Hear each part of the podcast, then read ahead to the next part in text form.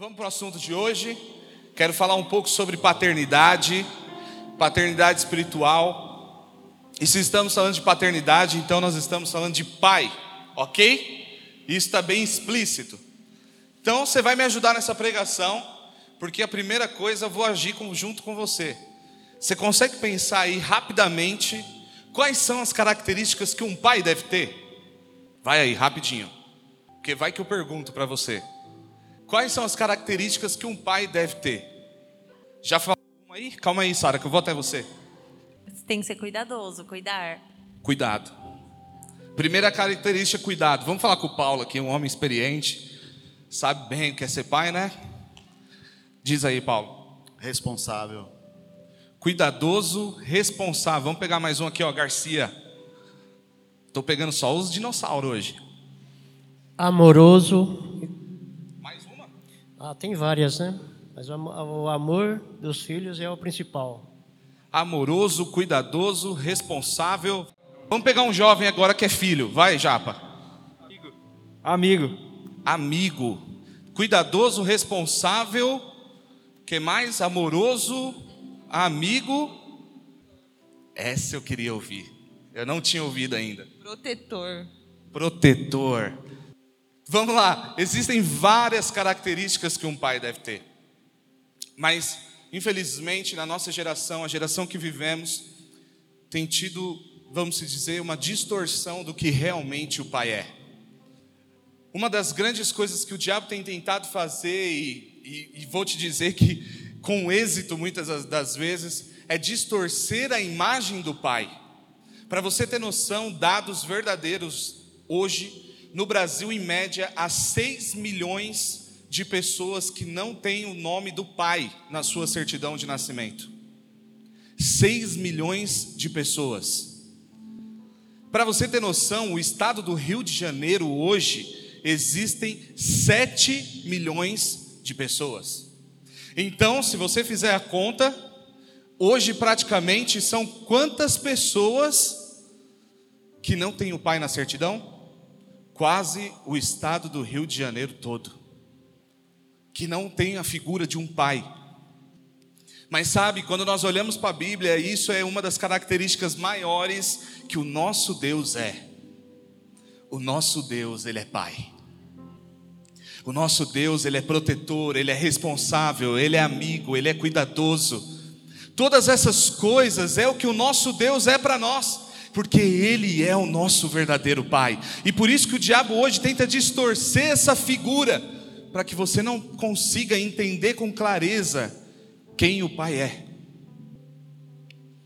Hoje existem milhões de pessoas que, se você perguntar para ela o que é ter um pai, ela não vai saber te dizer, porque ela nunca teve um. Se você perguntar para algumas pessoas como é você ser pai, ela também não vai saber te dizer, porque ela nunca teve um, então ela também não sabe como ser.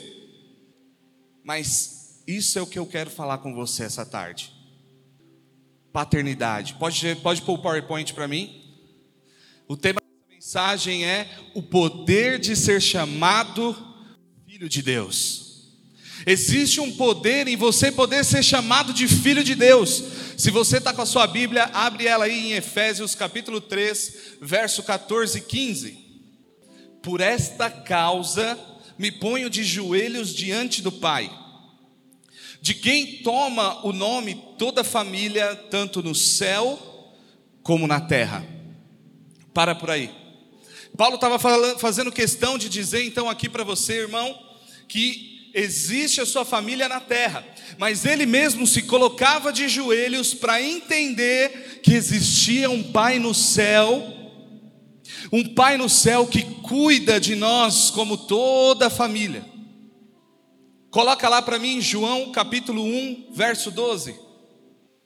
Mas todos quantos o receberam, deu-lhes o poder de serem feitos filhos de Deus, a saber quantos creem no seu nome. Sabe, você tem que entender de maneira prática que existe um pai para você. Existe um pai e esse pai é lá dos céus e nós somos todos família, somos todos irmãos. Existe um pai que quer cuidar de você, quer proteger você, que quer ser seu amigo, e você precisa entender o que é ser filho desse pai. Talvez você está aqui hoje e minha intenção não é te expor, mas talvez você está aqui é uma das pessoas que não foram criadas por um pai, que só teve a mãe por perto, ou a avó por perto, foi criado por tios, e até mesmo que é ser filho de um pai, você também não teve como saber. Por isso, muitas das vezes, nós não sabemos como é ser filho, porque isso é uma realidade que nós passamos como todos os seres humanos, e nós não entendemos como agir como filhos. É isso que eu quero que você entenda logo de início, você está me entendendo? Para nós conseguirmos avançar, é preciso você entender o que nós vivemos hoje, qual é a realidade hoje da igreja, qual é a realidade hoje do país e do, e do mundo, o que o diabo tem tentado jogar na sua mente. De que não existem pais perfeitos, de que não existem pais com caráter, que o caráter dos homens são maus, são frágeis, de homens que não se posicionam, de homens que não cuidam, que não se importam com suas famílias. Mas eu posso te dizer e te garantir hoje que isso é tudo contrário do que o nosso Deus é. Do que o verdadeiro Pai é, do que aquele que Paulo, quando está lendo aos Efésios, diz, diz que põe-se de joelhos por Ele clamando por Ele. E isso eu quero que você saia daqui essa noite com essa revelação. Qual é a chave? Qual é o poder de eu ser filho desse Deus tão bom? Quais são os privilégios de eu poder ser filho dele? O que eu tenho de mais pertencer a essa família? O que isso pode causar de efeito para a minha vida? Muitas vezes nós não sabemos. É lógico, agora eu não vou descer aí para te perguntar. Mas se eu realmente descesse, o que, que você diria o que é ser filho de Deus na prática? No dia a dia, vivendo. O que é ser filho de Deus? Porque nós sempre dizemos, eu sou filho de Deus.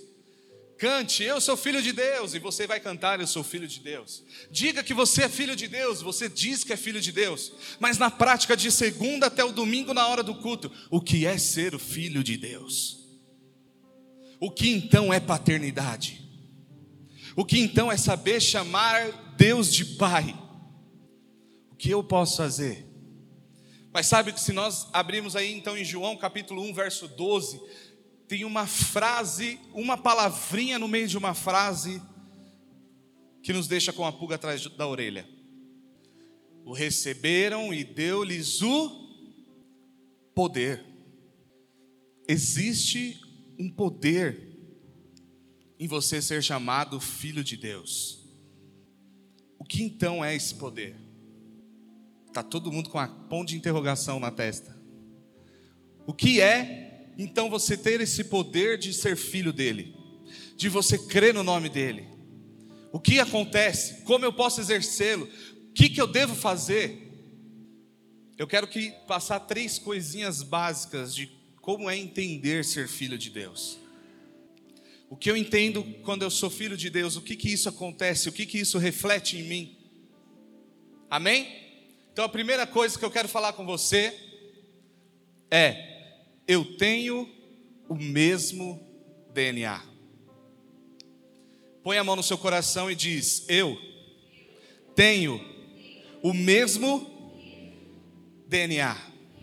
Agora repete essa frase com mais força. Eu tenho o mesmo DNA.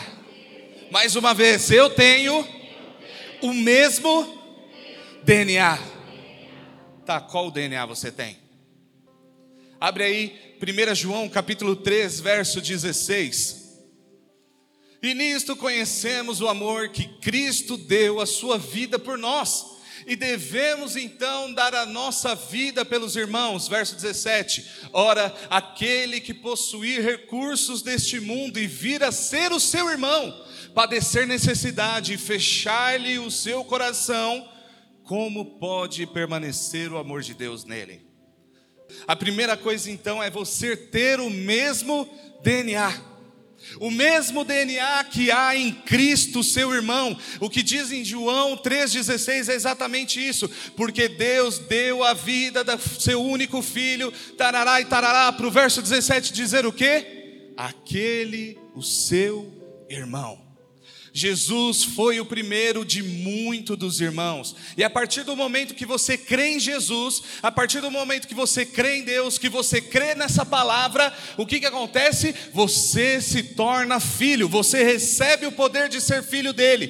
Portanto, agora você tem o mesmo DNA que ele. Você agora não tem mais um DNA somente da terra, mas agora em você existe um DNA dos céus porque agora você pode ser chamado de filho de Deus. Você já percebeu que coisa estranha? Por mais que você não queira ser igual ao seu pai, você sempre se torna igual. É incrível isso. Eu, por exemplo, pareço pouco com o meu pai.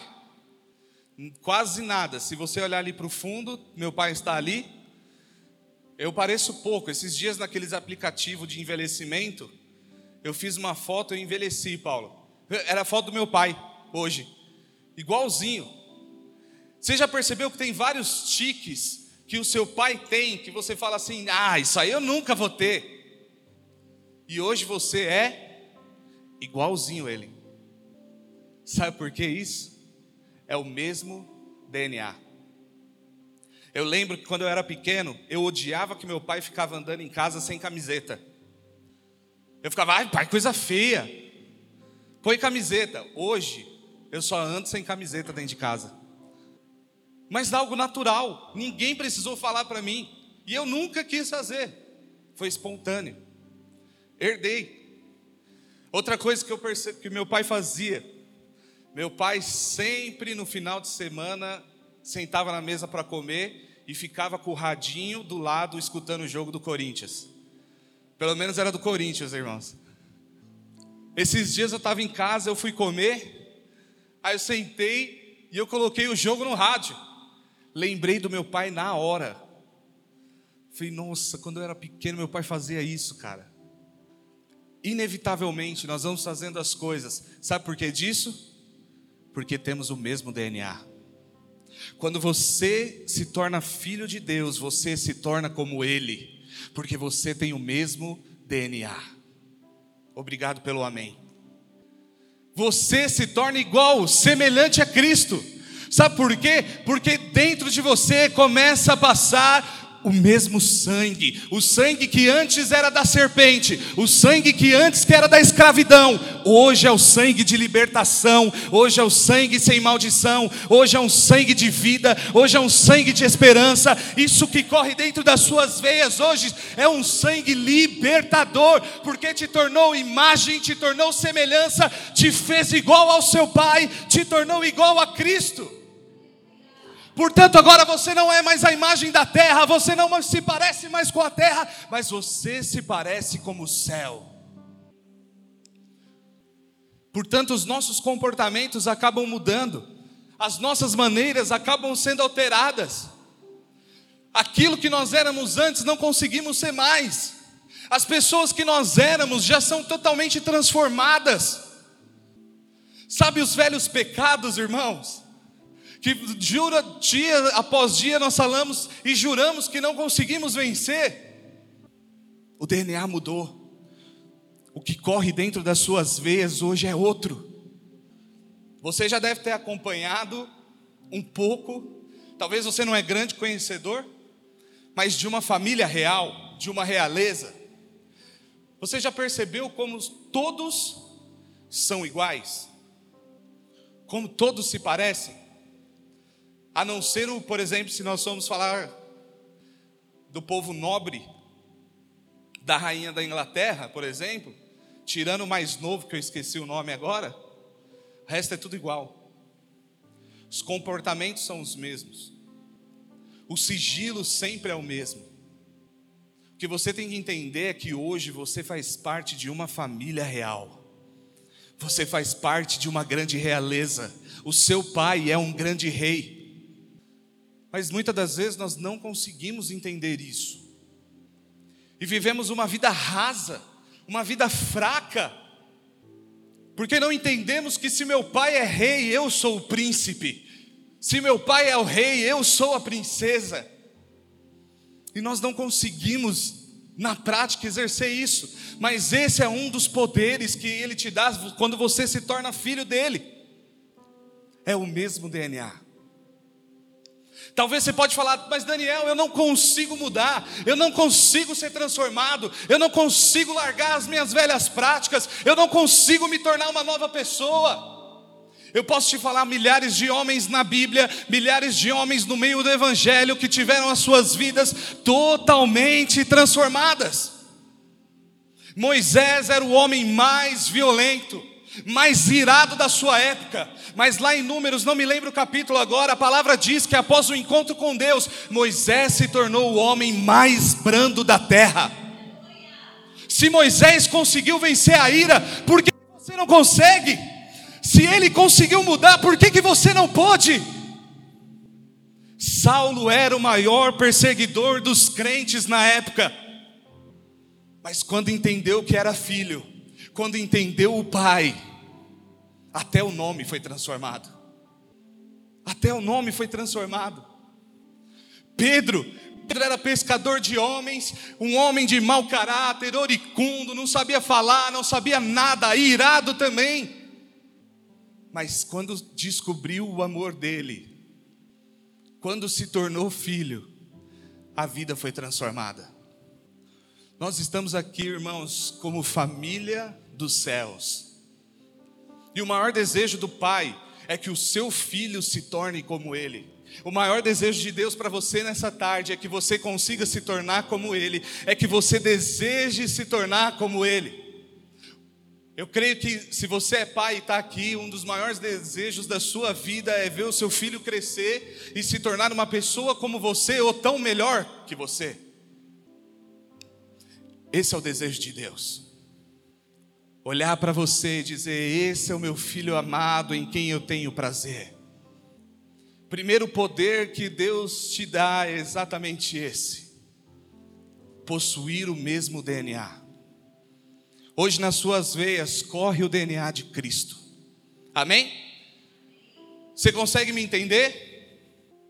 Vamos para o segundo ponto. A segunda coisa, irmãos, quando eu sou filho, eu entendo um dos poderes que eu tenho como filho de Deus é que você é portador de uma grande herança. Você é portador de uma grande herança. Tudo aquilo que Deus fez, Ele te deu todo acesso. Eu estava aqui, eu quero. Semana passada eu estava aqui, eu disse algo, eu creio que foi semana passada. Uma das grandes coisas que o Evangelho nos proporcionou foi a substituição. A substituição foi uma das maiores coisas que Deus nos proporcionou. Rafinha, vem aqui, você pode me ajudar? Fica aqui do meu lado. Uma das, uma das coisas foi a substituição. Isso foi uma das grandes coisas que aconteceram no Evangelho.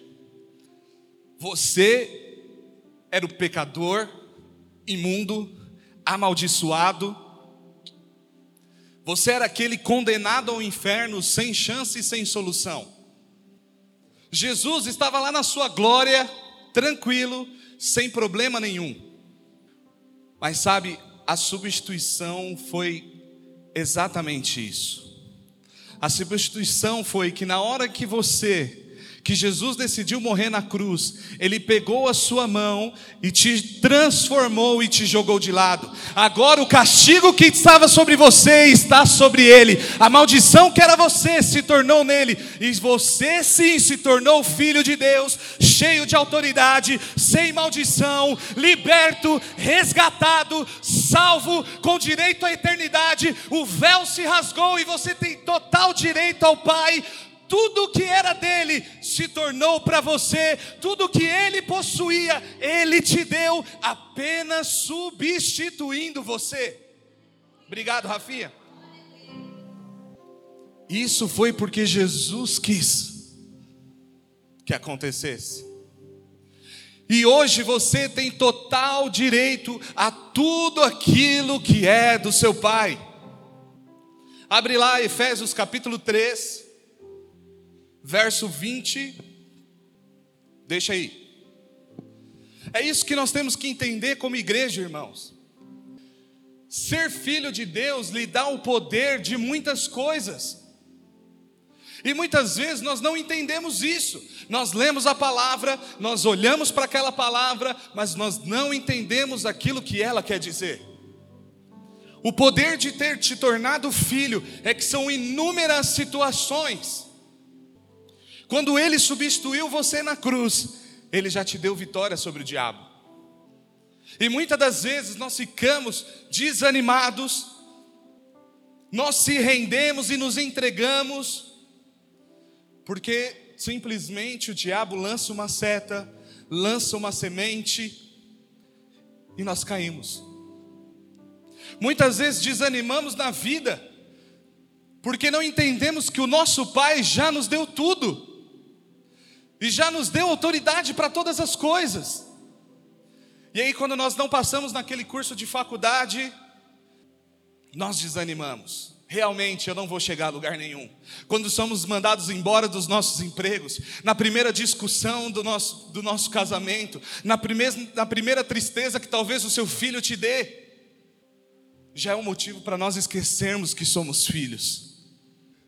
Na primeira decepção, o primeiro noivado que se acabou, o primeiro namoro que se foi, nós esquecemos o poder que Deus nos deu quando nós nos tornamos filhos toda autoridade é lhe dada. Você pode pisar em serpentes e em escorpiões. Se você colocar a mão sobre os enfermos, eles serão curados. Se você expulsar um demônio, ele tem que sair. Se você orar lá na sua casa, vai ter que se converter. Nós não entendemos isso. E as nossas expectativas se tornam frustradas, as nossas realidades se tornam mortas, porque nós não entendemos aquilo que o nosso Pai nos deu por direito. E olha o que Efésios 3:20 diz: Ora, aquele que é poderoso para fazer infinitamente mais do que tudo quanto eu peço, quanto eu penso, conforme o seu poder que opera em nós. E Ele seja glória na igreja em Cristo Jesus por todas as gerações, amém. Você tem a noção que quando você se tornou filho, tudo que pertencia a Ele pertence a você? Você consegue entender isso? Que tudo que é direito do rei é direito do príncipe? Você consegue entender isso? E aí você consegue ler Efésios 3:20 e entender que ele pode fazer ainda infinitamente mais do que aquilo que você tem pensado, do que aquilo que você sonha, aquilo que você imagina, daquilo que você desenhou no seu caderno, aquilo que você escreveu e colocou na sua geladeira no começo do ano. Você acredita que ele pode fazer muito mais do que isso? Você acredita que talvez os seus sonhos hoje não cheguem aos pés dos sonhos do seu pai? Você acredita que talvez as promessas que você acredite que tenha, Deus tem muito mais? Porque é aquele que tomou a chave da morte do inferno, aquele que resgatou você, o que é para ele? O que é para ele, para o seu filho? Quantos pais nós temos aqui? O que, que você não faria pelo seu filho? Talvez nada. Ao contrário, se você pudesse, você faria tudo por ele. O nosso Pai é a mesma coisa. Ele não deixaria de te dar nada, mas ao contrário, ele quer fazer tudo por você. Tudo. E talvez você aí na sua cabeça não consiga imaginar tudo. Mas ele pode fazer muito mais daquilo que você consegue imaginar aonde os seus olhos não conseguem ver, aonde os seus ouvidos não conseguem ouvir, aonde o seu coração não consegue sentir, Ele pode fazer queimar no seu coração. Ei, feche os seus olhos aí no seu lugar, estenda suas mãos para o alto. Eu quero profetizar sobre a sua vida agora. Talvez você chegou aqui na sua tarde sem nada no seu coração, sem nada nos seus olhos, mas eu quero te falar que Deus vai colocar coisas à sua frente, Deus vai abrir os seus olhos nesses dias, Deus vai fazer queimar no seu coração sonhos que um pai tem para o seu filho. Deus vai queimar promessas no meio da igreja. Eu quero falar para vocês: são 10 anos de ministério. Nós estamos apenas começando, nós estamos apenas começando a nossa caminhada. Deus está liberando o poder através de nós para fazer acontecer nesses bairros, para fazer acontecer na sua vida, na sua casa, na sua família, porque as maldições vão embora, o pecado vai embora, existe prosperidade para você, existe um caminho livre para você percorrer, porque o seu Pai abriu os céus, abriu a terra para você ter acesso a tudo, a tudo, a tudo, a tudo, tudo que é dele é seu por direito. Ele te concebeu como filho, ele te fez por amor, e por amor ele te entrega sonhos, te entrega promessas, te entrega palavras, te entrega visões. Queima no seu coração, irmão. Deixa queimar no seu coração. Talvez você venha de uma família que ninguém disse isso para você. Talvez você está lá e você não teve um pai para pegar na sua mão e te fazer caminhar e dizer aonde você ia chegar, mas nós temos um pai que te diz para onde você vai, aonde ele quer que você esteja, o que ele vai te dar, quais são os meios, quais são os caminhos, quais são os fins, já está tudo preparado por ele, já está tudo desenhado por ele, basta você crer como filho, basta você crer nele. Basta você entender. Existe algo liberado para você como filho, irmão. Deus quer fazer você chegar muito além daquilo que você imagina. Talvez você nunca conseguiu desenhar uma família perfeita, mas Ele quer dar isso para você. Talvez você nunca se imaginou passando na faculdade, porque nunca teve alguém te dando um tapinha nas costas, dizendo: Vamos lá, filho, eu sei que você pode. Mas o seu pai já te liberou todas essas coisas. Último. Terceiro, realmente sou amado. Quando você entende que você é filho de Deus, a primeira coisa é que você então tem o mesmo DNA que Ele. A segunda coisa então é que você por direito se torna portador de sua herança. E o terceiro é: você, como filho, entende que você realmente é amado. Você realmente é amado por Ele. Abre sua Bíblia, Efésios capítulo 3, verso 17, verso 20. Vamos ler.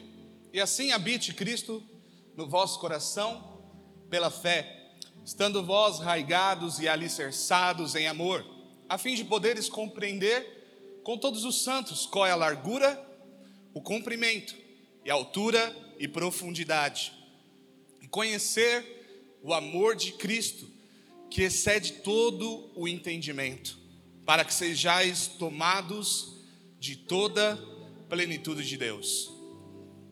O pessoal do louvor pode até subir. O amor de Deus, ele é difícil de se explicar, difícil de entender, mas ele se torna fácil de viver.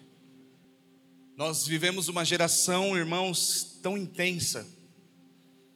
Quantos jovens até 25 anos nós temos aqui? Até os 30, quem está nos 30 aí? Regis, eu vi sua mãozinha, Regis. Traz o RG aqui nós vivemos uma geração muito intensa. E talvez você que tem 40, 50 anos pode testificar se é verdade que eu falo. Nós vivemos uma geração que se entrega facilmente àquilo que ela acredita. Nós vivemos uma geração que, que quer as coisas muito rápidas, que não mede os seus esforços, mas corre atrás daquilo que quer. Mas muitas das vezes tem se tornado uma geração que tem corrido atrás de coisas para suprir outras. É uma geração frustrada em relacionamentos, frustradas em sua alma, e para suprir aquilo, ela corre atrás de outras coisas. Muitos se entregam à carreira, muitos se entregam num casamento, no primeiro homem que viram, na primeira mulher que encontraram, Muitos querem suprir a imagem do pai que não tiveram e despedaçar ou jogar o seu amor acumulado em outras coisas, porque não souberam que é ser amadas. Eu estava meditando antes de pregar e o Senhor me trouxe algo no meu coração. Muitas das vezes, irmãos, não é a hora de você amar, mas é a hora de você ser amado. Que nós precisamos entender que tem horas que não, não é o momento de você amar nada não é a hora de você se entregar para nada, mas é a hora de você ser amado, de você confiar em alguém e não ser a confiança, de você se entregar a Deus e não a outras coisas. Existem esses momentos, irmãos. O amor dele é totalmente suficiente. Difícil de você entender, difícil de você compreender, mas fácil de você viver. Nós vivemos uma geração de 6 milhões de pessoas hoje que talvez não sabe o que é ter o amor de um pai. Talvez você chegou aqui hoje e você é uma pessoa como uma dessas, que tem se entregado e amado, mas não tem descoberto o que é ser amado. O Senhor nessa noite está te chamando para você conhecer realmente o que é o poder de você ser filho dele. Estou encerrando. Sabe o que é engraçado? Jesus está começando a sua caminhada, e acredite, a caminhada de Jesus não seria fácil. Então Jesus chega até o Jordão para batizar. João Batista o batiza, e a palavra diz o quê? que os céus se abrem e uma voz é escutável. Esse é o meu filho amado, em quem eu tenho prazer. Sabe, irmãos, tem horas que nós só queremos escutar o do nosso Pai. Você é meu filho amado, em quem eu tenho prazer. Você é o filho que eu amo. Você é o filho que eu sempre desejei. Você é o filho que eu sempre estive olhando. Você é o filho que eu sempre estive acompanhando. Ei, quando você era pequeno, eu estava lá. Quando você começou a sua trajetória, eu vi e eu estou aqui te incentivando. Vamos, filho. Vamos, filho, você, eu tenho prazer em você, eu me alegro em você, eu quero mais de você, porque eu sou teu pai, eu te amo, eu sei as coisas que tem planejadas, eu sei as coisas desenhadas, eu estou aqui com você. Vamos! Tem hora das nossas vidas, irmãos, que tudo que nós precisamos é de um pai. Tudo que nós precisamos é ter alguém em quem a gente se agarre e a gente possa amar a gente possa confiar, que a gente saiba que estamos seguros, que estamos protegidos, que somos amados, que podemos ter confiança de fato. Meu filho tem, vai fazer três anos essa semana. E hoje, para tudo, em qualquer circunstância, ele me chama ou chama Jennifer. É impressionante, tudo. Qualquer coisa ele fala, papai, papai porque ele, sem, ele sabe que eu sempre vou estar lá. Como é bom às vezes a gente saber que aquela pessoa sempre vai estar lá. Quando você entende o que é ser filho de Deus, você sempre entende que ele vai estar lá. Ele disse para Josué: Eu sou contigo. Ele diz isso para você. Seu pai, ele te diz: Eu estou com você, filho. Eu te conheço. Hoje você é meu filho amado em quem eu tenho prazer. Fica de pé no seu lugar.